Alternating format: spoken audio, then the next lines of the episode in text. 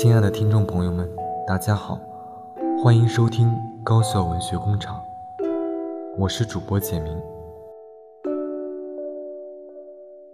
今天要跟大家分享的文章，它的名字叫做《我们没什么不同》。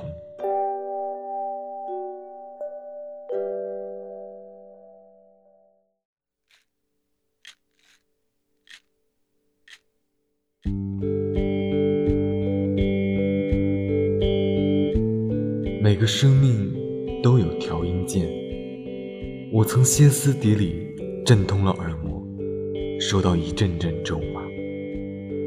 现在按下静音，在角落将日子过成黑白色。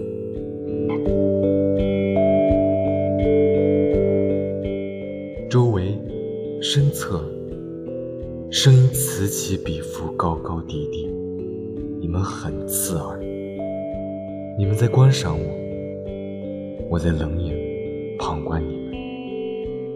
于是，表演与表演互看。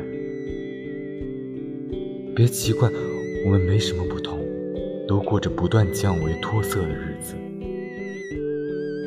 用不了多久，生命的全部就变成一个点到另一个点连成的线段，然后全部坍缩。别奇怪，我们没什么不同。你们乐此不疲，浑噩着把自己活成自己。我识相的把我活成你们，就好像我们没什么不同。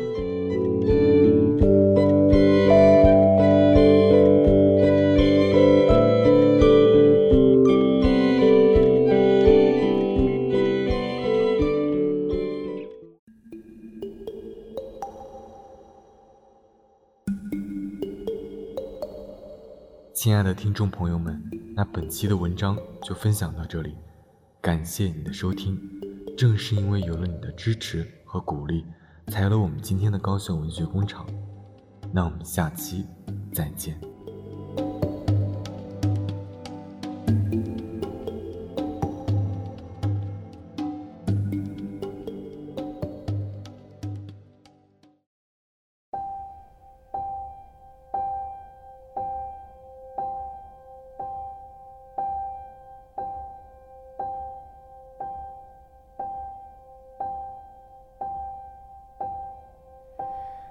Some say love, it is a river that drowns the tender reed.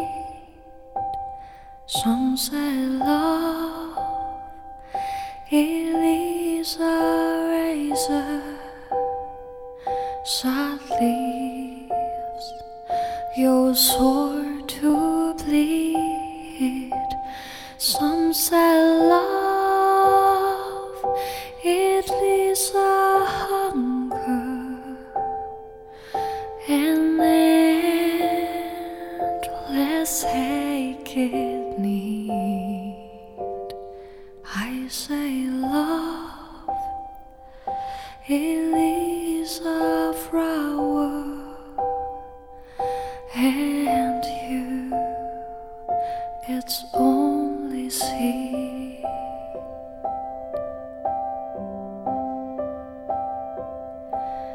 It's so hard, afraid of breaking,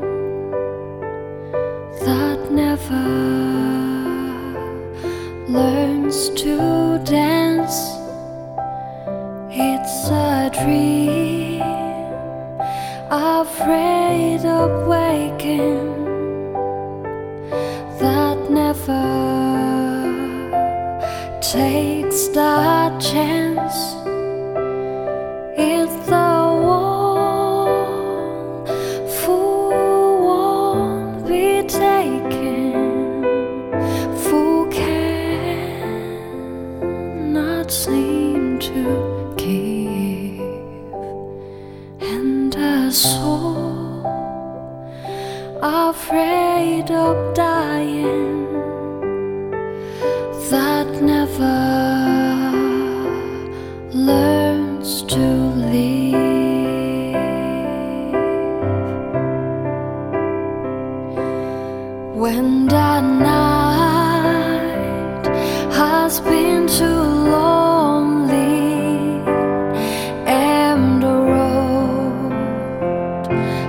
has been too long, and to think that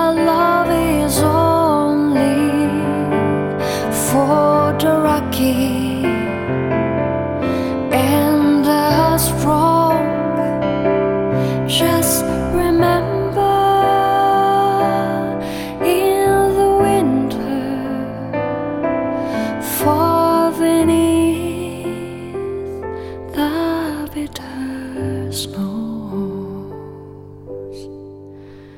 lies a seed that with the sun's love in the spring becomes so low.